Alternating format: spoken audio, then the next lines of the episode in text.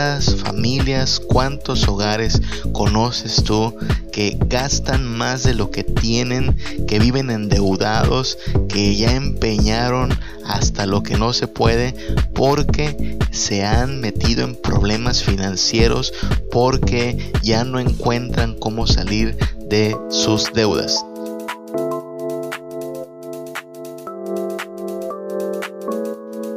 Señoras y señores, hay un elefante en casa que está dando muchos problemas y tenemos que decidir si lo vamos a sacar de una buena vez o vamos a seguir haciendo como que no lo vemos. Cuídate de no olvidarte de Jehová tu Dios para cumplir sus mandamientos, sus decretos y sus estatutos. No suceda que comas y te sacies y edifiques buenas casas en que habites y se enorgullezca tu y te olvides de Jehová tu Dios. Si hablamos de hogares que realmente han sido redimidos por Cristo, si hablamos de familias que están tratando de vivir en sometimiento a Dios, tenemos que entender que la manera en que administramos el dinero y las posesiones también es un asunto espiritual.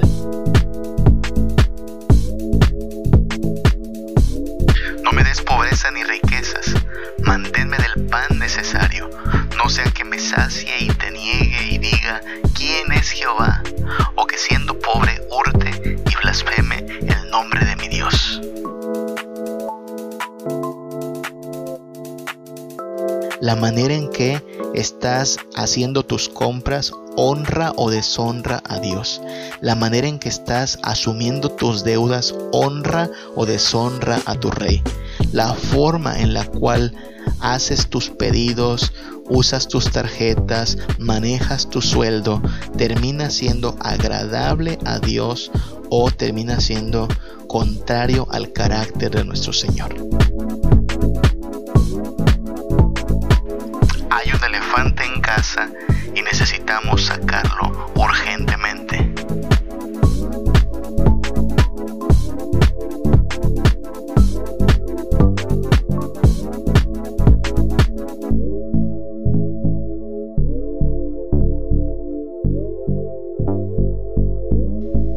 Señor te bendiga nuevamente. Te damos la bienvenida a nuestro podcast Una vida reformada, esperando que tu hogar se encuentre bendecido, amparado, guiado por Dios, prosperado en todo cuanto sea necesario para esta vida y asimismo que todo lo que el Señor disponga en nuestro camino sirva para que aprendamos a conocerle más, a depender más de Él y a vivir conforme a su voluntad. Nosotros estamos estudiando acerca de estos problemas que se desarrollan en casa, que ya son bastante familiares porque nos damos cuenta que están allí, pero que tristemente les sacamos la vuelta porque ya sea les tenemos miedo o sabemos que resolverlo requerirá hacer muchos cambios para los cuales todavía no nos hemos decidido.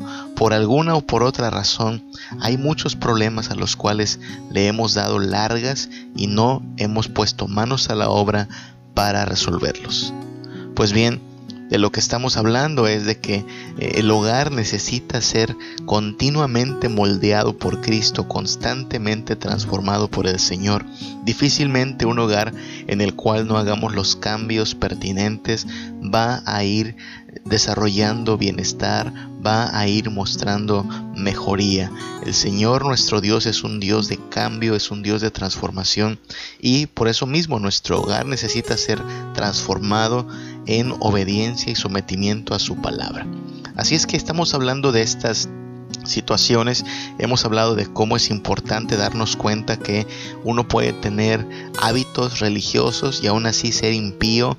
Hemos hablado de cuán fácil es caer en el engaño de la avaricia y hemos también puesto en la mesa el tema de la malcrianza. La malcrianza no como la falta de hábitos y buenos modales, sino la falta de una verdadera comunión con Cristo y de una verdadera educación cristiana. Hoy vamos a hablar de un elefante más, uno de estos problemas que ahí están y los vemos, pero como que les sacamos la vuelta, como que hacemos que no los miramos y sin embargo, mientras más los dejamos en casa, más problemas nos dan, más dificultan nuestras relaciones y nuestras dinámicas de vida en familia. Este elefante, este problema es el despilfarro ¿Cuántas familias, cuántos hogares conoces tú que gastan más de lo que tienen, que viven endeudados, que ya empeñaron hasta lo que no se puede porque se han metido en problemas financieros, porque ya no encuentran cómo salir de sus deudas? Yo estoy seguro que esta realidad de la cual te estoy hablando no es ajena a tu vida. Seguramente tienes entre tus conocidos o familiares a personas que se encuentran en situaciones como las que acabo de describir. Eh, personas que no, no se dieron cuenta cuando ya estaban hasta el cuello de deudas o van para allá porque simplemente no han cambiado sus hábitos de administración. Todo se trata de administración. Fíjate que de un tiempo para acá esa palabra se ha vuelto un tanto profesional o sofisticada. Se habla de administración financiera, administración de empresas, administración pública, inteligencia administrativa. Pero en realidad y en un sentido práctico, todos, todos somos administradores. Aun si tú no tienes un título en administración, tú ya eres un administrador, para bien o para mal. Eh, todos, todos administramos los recursos que tenemos a la mano. Y muchas veces es a la fuerza que aprendemos a administrar y otros de plano no han aprendido y por eso se están viendo en serios problemas. Porque cuando hablamos específicamente de la familia, una de las áreas importantes en las cuales debemos poner mucha, mucha precaución, mucha sabiduría, mucha inteligencia es en la administración. Mira, yo tengo un amigo, un amigo coreano y este amigo me decía, cuando hablábamos acerca de eh, el dinero y lo difícil que es a veces abrirse paso en, nuestro mundo con los pocos recursos que uno tiene, él me decía, yo, yo aprendí a ahorrar sabiamente hasta que estuve casado y con hijos. Él me decía eso. Es decir, hasta que vi las responsabilidades que trae el tener una esposa, el tener hijos, el tener que comprar leche, pañales, comida, no entendí hasta ese momento la importancia de la administración. Él me decía que cuando uno es soltero, cuando uno no tiene compromiso con nadie, pues por lo único que te preocupas es por ti, tu comida, tu ropa y hay mucho espacio para ah, despilfarrar tus pocos recursos en el cine, en comprarte cosas que a lo mejor no necesitas, en despilfarrar en comida o en chucherías. Sin embargo, cuando ya tienes una responsabilidad sobre ti, ya tienes a tu cargo un hogar, pues ya no puedes andar eh, jugando con el dinero que tienes, ya no puedes despilfarrarlo, no deberías, pero hay personas que aún con la responsabilidad de un hogar encima, aún teniendo hijos que cuidar y un matrimonio también en el cual invertir todo lo que sea posible, pues no están mostrando una administración sabia de sus recursos. Y es que a lo mejor te parezca que estamos hablando de un tema que no tiene nada que ver con el cristianismo. Ese es uno de los problemas de la iglesia y de los cristianos en la actualidad, que hemos hecho una especie de división, de separación entre los asuntos que consideraríamos espirituales y los asuntos que consideramos a veces de índole cotidiana.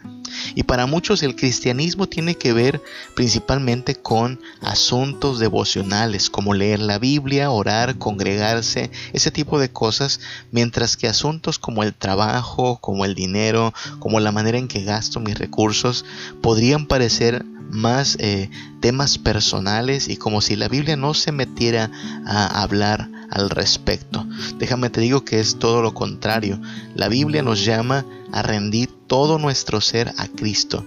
La Biblia nos dice que todo lo que hagamos, sea de palabra o de hecho, y ahí se incluye el cómo gastas tu dinero, tiene que ser para la gloria de Dios. La Biblia nos dice que nuestras ganancias no deben ser deshonestas y que incluso en nuestro trabajo debiéramos ser justos y no dar lugar a la corrupción. Así es que la Biblia nos dice mucho acerca del dinero, acerca de los recursos y acerca de la administración. Muy probablemente no vas a buscar en la Biblia la palabra administración, no la vas a encontrar allí, pero una palabra que aparece con mucha frecuencia en las escrituras y especialmente en boca de Jesús es el término mayordomo. Jesús enseñó muchas parábolas acerca de mayordomos, personas a las cuales se les confía la administración de una casa, de un negocio, y a los cuales en su debido momento el patrón llama para rendir cuentas. Bien, la palabra mayordomía proviene del término griego oikonomía, fíjate. Y oikonomía básicamente lo que significa es el orden de la casa o la ley de la casa. Eh, y de esa palabra o economía viene una palabra actual muy usada en nuestro contexto que es la palabra economía. Fíjate, economía es la administración de la casa. Hoy usamos eh, esa palabra para hablar de nuestra situación financiera, de la condición en que se encuentra el mercado, pero originalmente economía significa la administración de la casa. Así es que sí, la Biblia tiene mucho que decir acerca de economía, de la manera en que administramos nuestra vida y principalmente la manera en que administramos nuestros recursos, que a fin de cuentas no son nuestros, nuestros, nuestros, porque nosotros sabemos por la misma palabra de Dios que es del Señor de quien viene eh, no solo el trabajo, sino también las ganancias, el fruto de ese trabajo que hoy tenemos en forma de sueldo o en forma de bienes materiales. Es de Dios de quien viene todo eso. Razón por la cual al final del día nosotros terminamos siendo solo administradores. Y somos administradores de todo, del tiempo que tenemos de vida, de las fuerzas con las que contamos, de eh, las habilidades que podemos desarrollar, todo eso nos ha sido concedido por Dios y tendremos que rendir cuentas acerca de cómo administramos tales bienes. Por esa razón es importante y es de índole religiosa hablar de nuestros bienes y la forma en que los utilizamos y asimismo hablar del triste, del triste escenario en el cual muchos hogares se encuentran a causa del despilfarro, a causa de la mala administración. La palabra de Dios nos llama a ser sabios, a ser prudentes, a ser cuidadosos en este mundo y por lo mismo es casi inaudito que un hogar cristiano sea un hogar con problemas de dinero, con problemas de despilfarro. Sin embargo, estamos en proceso de transformación y santificación y por eso es posible, es posible que muchos hogares estén lidiando con esto, estén batallando con problemas financieros, con falta de salud administrativa y por eso mismo plantearemos, vamos a plantear algunos principios bíblicos para aplicar sabiduría a nuestra mayordomía. Este elefante que se ha colado a la casa en verdad crea muchos problemas. Muchos hogares están sumidos en estrés, en pleitos, en discusiones. No hay paz porque esta situación de necesidad, de precariedad, de problemas financieros, pues consume toda la paz, toda la tranquilidad que un hogar pueda tener. Por eso es muy importante que nuestro hogar cuente con la mejor administración posible. Mira, yo estaba viendo las noticias y según las estimaciones de quienes saben de finanzas, mientras que a Corea del Sur le va a tomar aproximadamente un año reponerse del golpe que representó para sus finanzas esta pandemia. Tú sabes, hubo cierres de negocios, hubo cancelación de muchos proyectos. Pues bien, a Corea del Sur, que es una nación muy, muy próspera en términos de dinero, le va a tomar un año reponerse. Para México, nuestra nación tan querida y a la vez tan golpeada por diversos problemas, la recuperación le va a costar al menos 5 años. Es decir, poder recuperarnos y poder tener el nivel de vida que teníamos en enero del año 2020 nos va a llevar hasta el año 2025 si Dios nos presta vida y hasta entonces podremos ver una recuperación de este nivel que teníamos de bienestar previo a la pandemia. Eso es preocupante, ¿sabes? Estamos hablando de que por los próximos cinco años necesitamos aplicar mucha sabiduría, mucha diligencia en el uso de nuestras finanzas, en la administración de nuestra casa. Y a lo mejor, a lo mejor podría parecerte que no es tan importante esto porque pues el dinero no es la vida, es tan solo vanidad, dicen muchos, pero recuerda que nosotros no podemos divorciar los asuntos de economía de nuestra vida total, la cual debe estar rendida finalmente a Cristo Jesús. Así es que hablemos acerca de algunos principios para administrar nuestras finanzas, acerca de algunos principios en los cuales podemos movernos como cristianos, sabiendo que todo cuanto tenemos y disfrutamos ha venido de la bendita mano de Dios que provee, que distribuye bendiciones para cada uno de sus hijos. Mira, para poder sacar este elefante que es el despilfarro, un principio básico que podría ser de lo más sencillo. Tú dirías, no me estás diciendo nada nuevo. Pues no, no, no estamos en el interés de decir nada nuevo, sino de solo afirmar lo que la Biblia dice como verdad y que a lo mejor ya sabemos que es verdad, pero que tenemos que llevar a la práctica. Y un primer principio para poder lidiar con este problema del despilfarro es ahorrar con disciplina.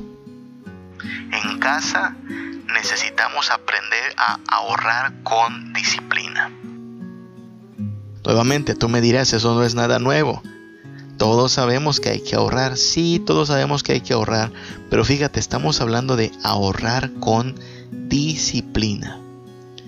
Generalmente, eh, sí estamos dispuestos a ahorrar, por un poquito, por un ratito, no sé si te es familiar la escena, pero hay personas que entusiasmadas dicen, ahora sí voy a ahorrar, ahora sí voy a empezar a disciplinarme en ahorrar y agarran a lo mejor un cochinito, una alcancía y empiezan a llenar con moneditas poco a poco y de pronto cuando ya está como a la mitad o a un tercio esa alcancía empieza a buscársele cómo sacarle las moneditas a esa alcancía. Empieza a buscársele cómo extraer tantito del guardadito para atender cosas que a lo mejor no son tan importantes. ¿Qué es lo que falta?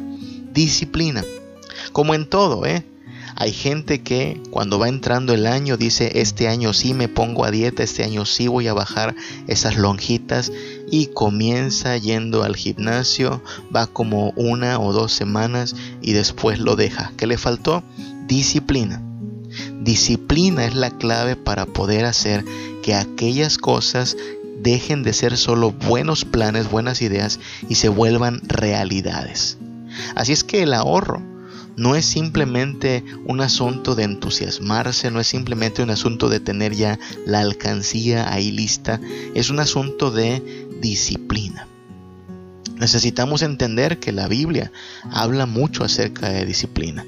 Y hay una historia, a lo mejor tú la conoces, la historia de un hombre que ante los desafíos que venían, cuando se dio cuenta de la situación que estaba viniéndose sobre él y sobre toda la tierra, pudo aplicar prudencia y sabiduría para tener un plan que pudiera hacerle frente a las dificultades económicas. Estoy hablando de José, tú sabes, José, conocido como José el Soñador, cuya historia se nos narra en Génesis, nos, nos muestra la Biblia cómo es que cuando José pudo interpretar el sueño del faraón, que Dios le está anticipando que vendrán siete años de abundancia y tras estos siete años de abundancia vendrán siete años de escasez, José puede trazar un plan al momento. Con prudencia y con sabiduría, él dice, vamos a poder salir adelante de esta situación. Vamos a poder hacerle frente a la hambruna que viene si tenemos un plan bien, bien delimitado. Y en Génesis capítulo 41 se nos narra cómo José traza este plan. Dice Génesis capítulo 41 versículos 29 en adelante. He aquí vienen siete años de gran abundancia en toda la tierra de Egipto, y tras ellos seguirán siete años de hambre, y toda la abundancia será olvidada en la tierra de Egipto, y el hambre consumirá la tierra. Y aquella abundancia no se echará de ver a causa del hambre siguiente, la cual será gravísima.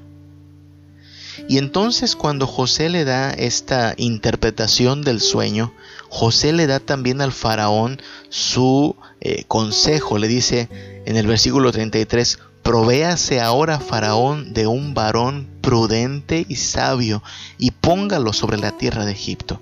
Haga esto, Faraón, y ponga gobernadores sobre el país, y quinte la tierra de Egipto en los siete años de la abundancia, y junten toda la provisión de estos buenos años que vienen, y recojan el trigo bajo la mano del Faraón para mantenimiento de las ciudades, y guárdenlo y esté aquella provisión en depósito para el país para los siete años de hambre que habrá en la tierra de Egipto y el país no perecerá de hambre. Bueno, lo siguiente que veremos es que el faraón va a nombrar a este José como el administrador de este proyecto. José acaba de decirle al faraón el plan para hacerle frente a la escasez. Es una gran bendición que el Señor le haya revelado a Faraón el porvenir. Siete años de abundancia y siete años de escasez posteriormente. Nosotros no tenemos tal revelación de parte de Dios, no sabemos cuándo vendrá la escasez y por lo mismo lo más sabio que podemos hacer, lo más ah, prudente que podríamos emprender es que Tan pronto como veamos cierta prosperidad en nuestra vida, no es momento para despilfarrarlo todo de un solo golpe, sino que hay que dejar algo ahorrado. Eso es aplicar prudencia, eso es aplicar a sabiduría. Mira que hay gente que, que, no entiende esto y tan pronto como tiene algo en sus manos, busca en qué gastarlo. Ahorrar es algo que requiere disciplina. Para el pueblo de Egipto, esto representó siete años de disciplina. La tierra sería quintada, es decir, se tomaría la quinta parte de todo el ingreso para guardarlo y estar de esta manera preparados para los tiempos difíciles que vendrían. Así es que en tu hogar, mi hermano, una actitud sabia y prudente sería que se busque ahorrar lo más que se pueda. No sabemos cuándo vendrá una crisis mayor, no sabemos cuándo habrá que hacerle frente a un problema de salud, a un problema de dinero y por lo mismo siempre es útil tener un ahorradito. Es de sabios, es de eh, inconscientes y de necios gastarse todo lo que tienes en cosas que no son tan importantes ni necesarias. Así es que necesitamos eso, una cultura de ahorro, una cultura de sabiduría en nuestros bienes. Dice Proverbios capítulo 3 versículos del 9 al 10, honra a Jehová con tus bienes y con la primicia de todos tus frutos. Honra a Jehová con tus bienes. Necesitamos aprender cómo nuestros bienes o terminan honrando a Dios o deshonrándole en la forma en que los administramos. Entonces, ahorremos, pero ahorremos con disciplina. Un principio más acerca de la administración y cómo hacerle frente al problema del despilfarro es que necesitamos aprender a gastar con sabiduría. La familia tiene que aprender a gastar con sabiduría. No estamos diciendo que tienes que ahorrar sin gastar, es imposible ahorrar sin gastar, hay gastos que se tienen que realizar, hay compras que se deben hacer. Necesitamos sabiduría para gastar. Hay gastos que son innecesarios, hay gastos que en realidad no deberíamos estar realizando. Y la diferencia entre un gasto necesario y uno innecesario la va a ser la sabiduría. No podemos caer en la trampa y no debemos caer en esta trampa de gastar lo que no tenemos para conseguir aquello que no es de vital importancia y así darnos el estilo de vida que no coincide con nuestra realidad. Hay gente que está precisamente ahogándose en problemas financieros porque no quiere vivir en su realidad, porque quiere un estilo de vida que no se puede pagar. Y eso es caer en la trampa de gastar lo que no tienes. Y el problema está en que muchas tiendas hoy te dan la oportunidad de gastar lo que no tienes ofreciéndote una tarjeta y los famosos pagos chiquitos, pero cuando tú haces la cuenta en realidad terminas despilfarrando todavía más. Nuevamente, no caigamos en la trampa de gastar lo que no tenemos para conseguir aquello que no es de vital importancia y así darnos el estilo de vida que no coincide con nuestra realidad. Necesitamos aprender a gastar con sabiduría. Muchos, muchos tendemos a pensar, por ejemplo, que la vida de nuestros padres y nuestros abuelos fue más fácil porque a ellos les alcanzó para mantener a muchos hijos. Mucha gente piensa en, esa línea. Nuestros padres, nuestros abuelos tuvieron de a cuatro, de a seis, de a siete, de a diez hijos y muchos piensan, ah, es que la vida era más fácil entonces, era más barata y ahora está tan cara que apenas nos alcanza para mantener a un niño, si no es que apenas a un perro. Bueno, yo no creo que en realidad la vida haya sido más fácil en el pasado. Lo que yo creo es que eh, los gastos del presente son muchos y muchos de ellos son innecesarios. Nuestros abuelos no tuvieron que preocuparse porque cada uno de sus hijos tuviera un smartphone. Nuestros abuelos no tuvieron que preocuparse por comprarle ropa de marca a sus hijos.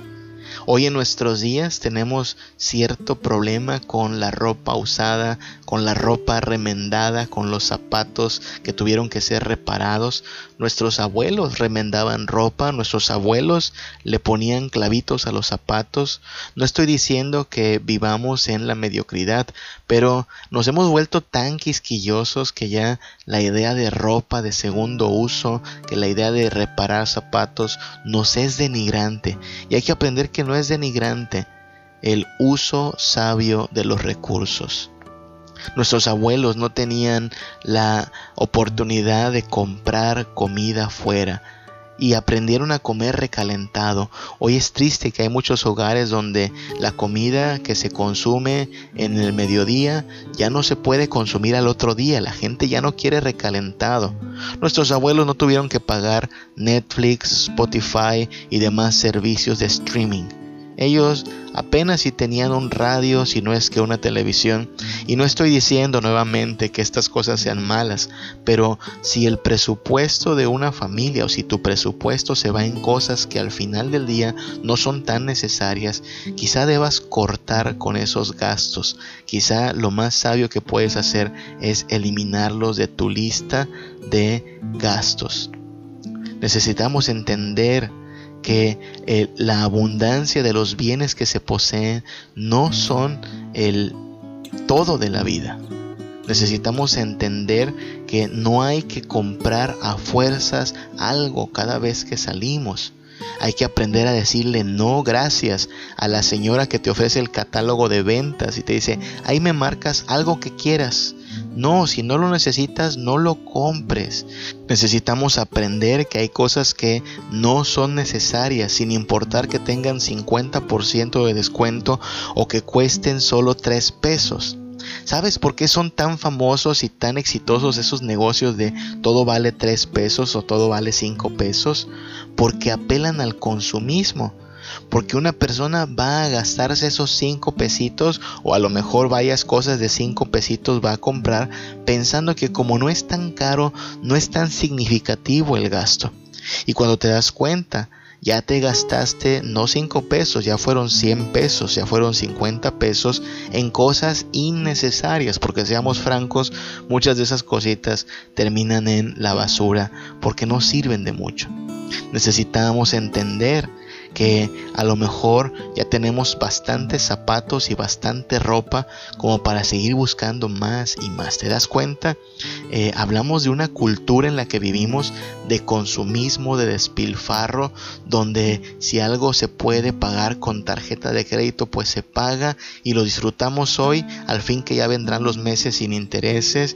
Hay gente que incluso no paga sus deudas porque dice, no, yo, yo pago tantito y después dejo de pagar hasta que la empresa se canse de cobrarme y entonces tenga que sentarse a negociar la deuda. Eso es eso es inaudito para un cristiano. Eso es fraude. Eso es no cumplir con tus deudas. Si no tenías para pagar tus deudas, no hubieras firmado ese contrato. Entonces necesitamos aprender a gastar con sabiduría. Necesitamos aprender que nuestros bienes son para facilitarnos la vida, no para complicárnosla. Y por eso necesitamos pedirle mucho a Dios sabiduría. Mira que dice Proverbios capítulo 21 versículo 20, en casa del sabio hay riquezas y perfumes. En casa del tonto solo hay desperdicios. Yo me temo que muchos hogares muchos hogares despilfarran su dinero en desperdicios. Y es ahí donde también se ve la dirección de Dios, es ahí donde vemos si el Señor es dueño también de nuestras finanzas, porque debemos recordar que hay que honrar a Dios con nuestros bienes. ¿Qué es sabio? Mira, lo sabio es hacer todo lo posible por no endeudarse. Si no es prioritario, si no es urgente, no te endeudes. Así sean 100 pesos, así sean mil pesos, no te endeudes si no es necesario. Si ya estás endeudado, debes esforzarte por hacer que tu deuda se reduzca, no por hacer que sea grande. Hay personas que pidieron un préstamo y ese préstamo los comió en los intereses y pidieron otro préstamo para pagar los intereses del primer préstamo y así se la han llevado. No, no, esas deudas tienen que reducirse. Aprende a ser previsor. Necesitamos ahorrar en los tiempos buenos para que no nos sorprendan los tiempos malos. Por supuesto, los ahorros finalmente se terminan yendo, pero una cosa es estar un poquito listos para los malos momentos con una especie de colchoncito y otra cosa es que los malos momentos nos agarren de sorpresa. No gastemos en cosas que no valen la pena o que no son necesarias, sin importar que estén baratos. Señora, esos zapatos, aunque estén al 70% de descuento, si ya tiene usted suficientes zapatos en casa, a lo mejor no es sabio invertir en ellos. Señor, no necesita andar comprando cosas que van a terminar arrumbadas en un rincón de su casa. Si no es necesario, no lo compre. Y no acostumbremos a nuestros hijos a tenerlo todo. Hay papás que están pagando hasta este momento los juguetes que le dieron a sus hijos en Navidad del año pasado. Porque los niños querían ese juguete, esa muñeca, ese videojuego. Necesitamos aprender a decirle a los chicos que aunque hay cosas que parecen deslumbrantes, no es sabio comprarlas necesitamos encontrar formas de eliminar los gastos hormiga, esos gastos que se ven chiquitos, pero que al final suman bastante dinero. Y nuevamente, alguien podría decir, pero, pero no estamos en clase de finanzas, ¿no? ¿Por qué en este podcast hoy estamos hablando de esto? Porque estamos hablando de la dimensión espiritual, mi hermano. Porque alguien que está endeudado innecesariamente porque alguien que está llevando a su familia al despilfarro no está poniendo el orden de sus prioridades de acuerdo a la palabra de Dios. Posiblemente está viviendo bajo patrones de avaricia, de idolatría al dinero, de amor a lo material. Quizá lo que necesita es pedirle a Dios, primero que nada, perdón por despilfarrar sus bienes y además necesita implorar que Dios le dé dominio propio y también contentamiento y el poner la mirada no en las cosas temporales, sino el poner la mirada en las cosas que son valiosas a la luz de la eternidad. Estamos hablando de cómo las finanzas tienen una dimensión profundamente espiritual. Así es que necesitamos ahorrar con disciplina y gastar con sabiduría. Y parte de esta dinámica de administración guiada por una mentalidad de mayordomos que tendremos que rendir cuentas delante de Dios es conocer nuestro presupuesto. La familia necesita conocer su presupuesto. Para todo lo que necesitamos, hay que hacer un presupuesto. Si voy a construir una casa, necesito hacer un presupuesto. Si voy a emprender un negocio, necesito hacer un presupuesto. Un presupuesto es esta estimación de cuánto me va a costar algo comparado con cuánto tengo realmente. Una nación se mueve con base en presupuesto. Una eh, empresa necesita un presupuesto de operación y una familia no es la excepción necesitamos tener un presupuesto familiar, es decir, saber cuál es nuestra realidad, saber cuánto tenemos disponible y saber en qué nos podemos involucrar y en qué cosas debemos mejor salirnos. Y cuando hablamos de presupuesto, estamos hablando de algo de lo cual también la Biblia nos habla. Fíjate que cuando Jesús predicaba su evangelio y llamaba a las personas a convertirse en sus seguidores, Él les dejaba bien en claro cuál iba a ser el costo de seguirle. Él quería que ellos fueran conscientes de lo que les iba a costar seguirle a Él como su Señor y Salvador. Él dijo, allá en Lucas capítulo 14, versículo 28, ¿quién de vosotros, queriendo edificar una torre, no se sienta primero y calcula los gastos a ver si tiene lo que necesita para acabarla? Jesús está advirtiendo a las personas de que no se trata solo de entusiasmarse con un proyecto, no se trata solo con tener un sueño en grande, sino que hay que ser bien conscientes del presupuesto. Eso aplica tanto para seguir a Cristo como para cualquier área de nuestra vida, incluidas las finanzas. Necesitamos calcular los gastos, a ver si tenemos lo que se necesita para afrontarlos. Entonces, déjame resumo rápidamente cuatro preguntas básicas que necesitamos hacer respecto a nuestros gastos y al presupuesto con el cual contamos. Una pregunta importante que tenemos que hacernos es ¿cuánto cuesta? Y no solo cuánto cuesta ahorita, sino cuál va a ser el costo total de esta empresa, de este proyecto, de este plan. Mira, yo veo con sorpresa aquí el lugar donde vivo, que mis queridos vecinos tienen autos muy, muy buenos. Y yo sé que esos autos se pagarán a largo plazo. Tienen mucho que pagar por esos autos. Y esto es contrastante porque yo vivo en un fraccionamiento de casitas de interés social. Tú sabes, son casitas pequeñitas. Y calculo que el auto vale prácticamente la mitad de una de estas casas. Es decir, están dispuestos a invertir más dinero en un auto que en una casa. Eso es preocupante, ¿sabes? Porque quien hace este tipo de proyectos piensa que como los pagos son pequeñitos ahora, eh, vale la pena hacer este tipo de gastos. Yo me temo que no calcularon en realidad cuánto cuesta cuánto va a costar algo así. Y hay personas que no se dan cuenta de esto, de que al final sus gastos serán mayores a los que había estimado. Y por eso necesitamos preguntarnos con toda la realidad posible cuánto cuesta algo. Y si no está en nuestro presupuesto, pues mejor ni siquiera empezamos a invertir en ello. Una segunda pregunta entonces muy lógica es, ¿me alcanza? ¿Sí? ¿Me alcanza realmente? Yo conozco personas que se enfrascan en un proyecto aún sabiendo que no les va a alcanzar, sabiendo que no van a poderlo pagar. Y me temo que en gran parte aquí las familias están involucradas completitas, porque estos eh, ciclos de vida, estos patrones de comportamiento, los vamos replicando en nuestros hijos. Si papá actúa de manera poco sabia, si papá es un despilfarrador, los hijos aprenden así.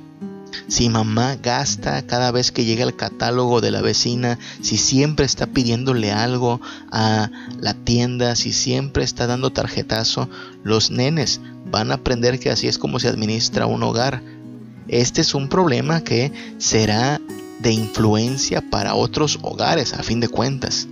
Entonces necesitamos preguntarnos eso, ¿me va a alcanzar sí o no? He escuchado muchas historias acerca de hijos que pidieron a sus padres carreras muy caras. Y los papás creyendo que esto era justificado, se endeudaron y hasta el día de hoy siguen pagando colegiaturas muy muy altas para carreras que terminaron siendo en muchos casos solo caprichos de los hijos. Mira, si mi hijo me pide apoyo para estudiar una carrera que sobrepasa nuestro presupuesto, mi deber es decirle, hijo, no nos va a alcanzar. Entonces tiene dos opciones, encontrarse un trabajo para poder pagar sus propios estudios o escogerse una carrera en la cual pueda sin problemas salir sin tantas deudas. Esa es la situación, esa es la realidad. Y gran parte de lo que representa esta pregunta, ¿me alcanza? Tiene que ver con mirar nuestra realidad. Oye, veo personas que andan en autobús cargando celulares que cuestan 30 mil pesos. Veo personas que apenas tienen un, salario mínimo andando en autos que representa el sueldo de los próximos siete años. Esta gente no está viviendo su realidad. Esta gente quiere aparentar que tiene lo suficiente como para costearse estas cosas, pero que está viviendo de una manera poco sabia. Y sabes, eh, situaciones como esta pandemia que nos ha golpeado tan fuerte al mundo y a nuestro país están poniendo en evidencia todos estos malos hábitos de consumo y de gasto. ¿Sabes cuánta gente ha tenido que devolver en estos meses el auto, el smartphone y cosas que había comprado? ¿Sabes cuánta gente calculó que sí tenía para pagar aquellos intereses y no no había forma en que supiera? que se iba a quedar sin empleo en estos meses, pero a lo mejor por eso mismo debió ser más cuidadoso antes de enfrascarse en una deuda tan grande. Sí, eso pasa por no mirar la realidad. Por eso necesitamos preguntarnos, ¿cuánto cuesta eso? ¿Realmente me alcanza? Una pregunta más que hay que hacernos es, ¿a qué le voy a decir a Dios? ¿A qué le digo a Dios? Es decir, cuando nosotros decidimos gastar algo en este asunto, entonces decidimos no gastarlo en otros asuntos. Porque no es posible que quiera seguirme dando la misma vida o teniendo los mismos gastos y asimismo contraer una deuda o emprender un negocio o iniciar un proyecto. Si yo quiero, por ejemplo, pintar mi casa y esta casa requiere cinco cubetas de pintura y la pintura anda un poquito cara, entonces a lo mejor por los próximos meses tengo que decirle adiós a la coquita o tengo que decirle adiós al pago de el internet o algo así, porque tengo que ver de dónde saco para afrontar esos otros gastos. Hay cosas a las cuales le dices adiós. No puedes esperar tener para tu colegiatura y al mismo tiempo querer ir al cine todas las semanas. No puedes esperar el tener para sostener a una familia y al mismo tiempo seguir pagando cosas innecesarias. Y mira que hablo de, asuntos de la vida real, ¿sí? ¿Cuántas familias no viven en la miseria porque los padres se gastan el dinero en el vicio del alcohol? Alcohol que no sale gratis cuando tú consideras el costo de unas caguamas comparado con el costo de la leche, sabes que no hay comparación. Es un vicio muy caro. Así es que si quieres que tu familia tenga comida y ropa seguras, pues hay que decirle adiós a gastos innecesarios. Somos, México, es el país de América Latina donde más se gasta en maquillaje. Y entonces no puede ser posible que el maquillaje cuesta miles de pesos o cientos de pesos y se le invierte mucho al maquillaje en una casa y por eso después no hay dinero para comprar lo más básico. Necesitamos saber a qué le vamos a decir adiós, porque toda compra, todo proyecto requiere sacrificio en otras áreas. Y una última pregunta, pregunta muy importante cuando hablamos de presupuesto. Después de preguntar cuánto vale eso y después de preguntar si realmente me alcanza y después de preguntar a qué cosas le tendré que decir a Dios si compro esto, si me comprometo con esto, una última pregunta que me parece que es la más importante es, ¿lo vale? ¿Realmente lo vale? Porque hay tantas cosas que ante esta pregunta terminan por volverse innecesarias. Hay cosas que no valen su precio, muchas, porque solo representan una experiencia de consumo, porque solo representan un estatus en la apariencia, pero en realidad no le atribuyen nada a nuestra vida. Podemos vivir sin ello. Pregúntate cuántas cosas por las cuales nos desvivimos, cuántas cosas por las cuales tratamos de ahorrar y nos desesperamos por obtenerlas, realmente lo valen. Porque si no lo vale, mira, nos podemos ahorrar de más afanes y ansiedades. ¿Para qué desvivirse por algo que no lo vale tanto? Entonces las familias, nuestro hogar, en verdad necesitamos aprender a honrar a nuestro Dios con nuestros bienes. El despilfarro es un problema que tiene hundida a muchas personas, a muchos hogares y necesitamos movernos en pasos prácticos para salir de esa situación. Necesitamos aprender a ahorrar con disciplina, necesitamos aprender a gastar con sabiduría, necesitamos también conocer nuestro presupuesto. Y un asunto más, importantísimo, necesitamos vivir en contentamiento. Una familia necesita vivir en contentamiento. Vivir en contentamiento. Mira, dice un hombre llamado Dave Ramsey que la manera en que usamos nuestro dinero revela el sistema de valores con el que vivimos.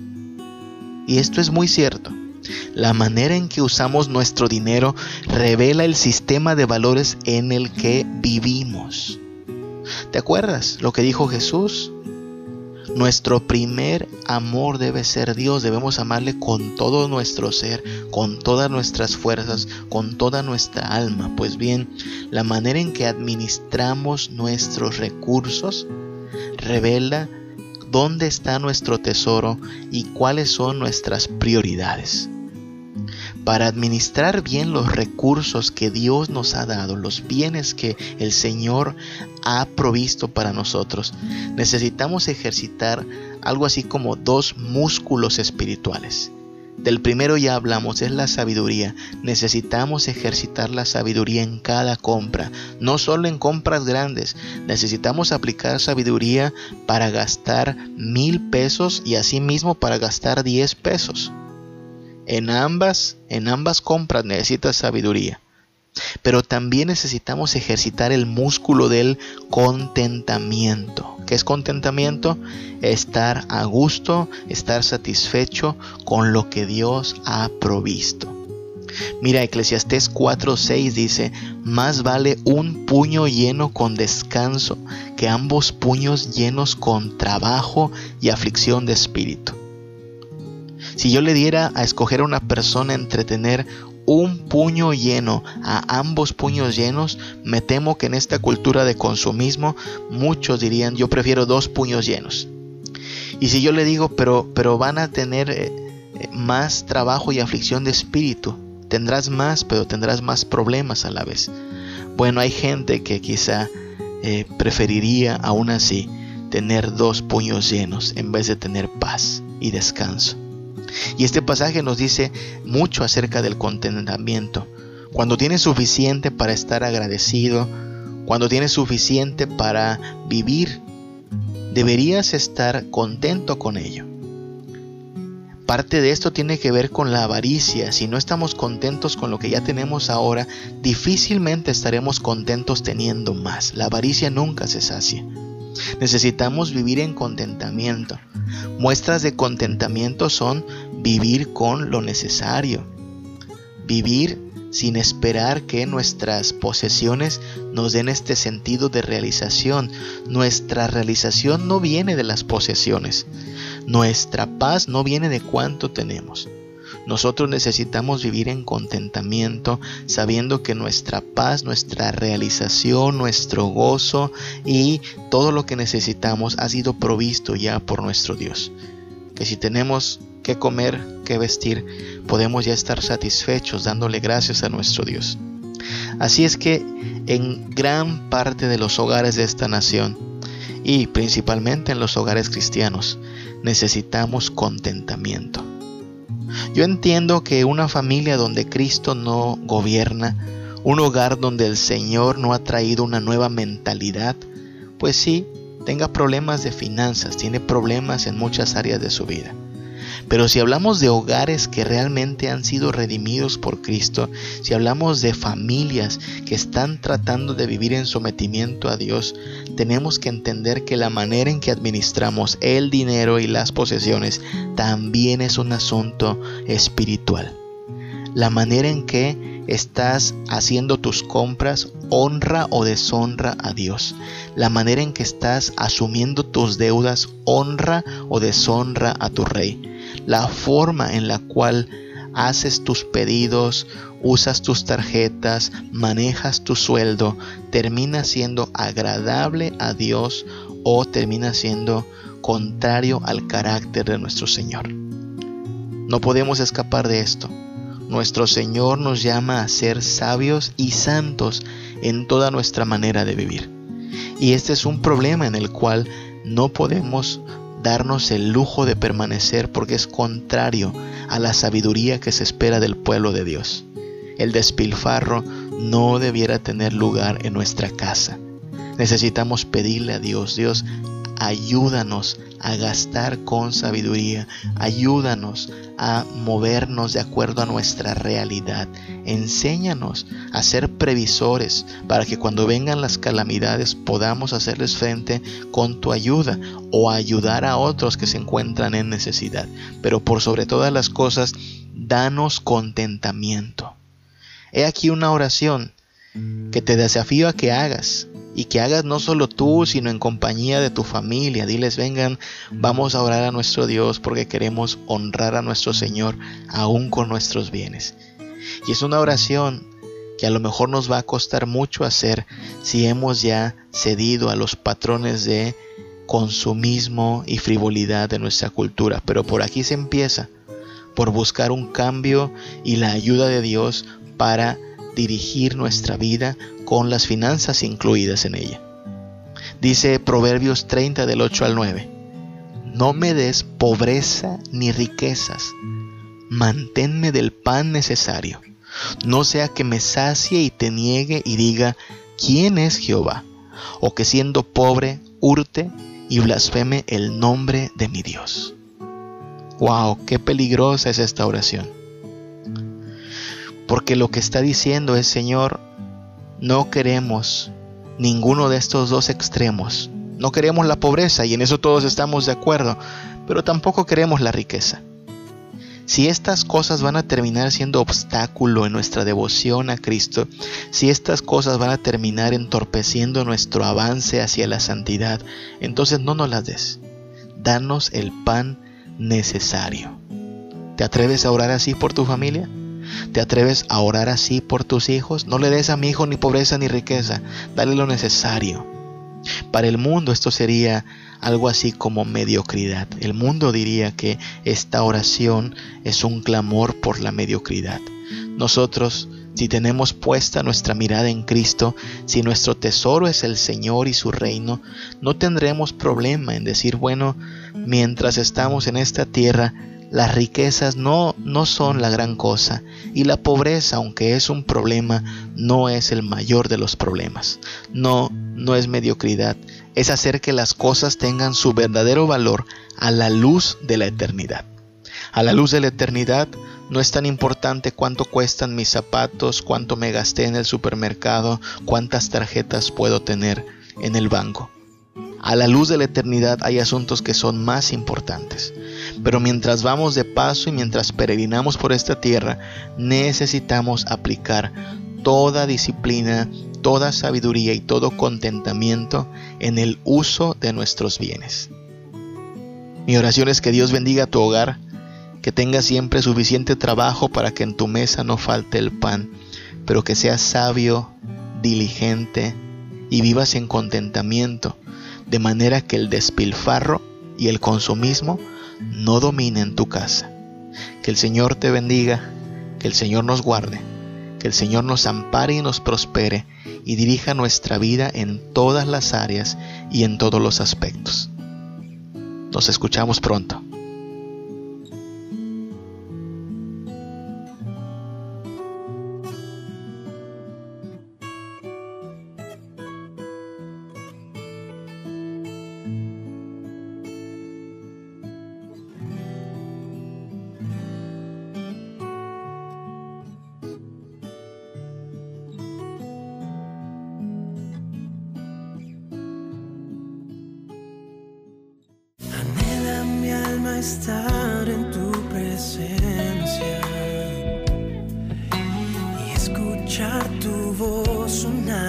Más. Poder hallar la calma en la tormenta. Oh, cerca de tus atrios, oh Jehová. Oh, quiero estar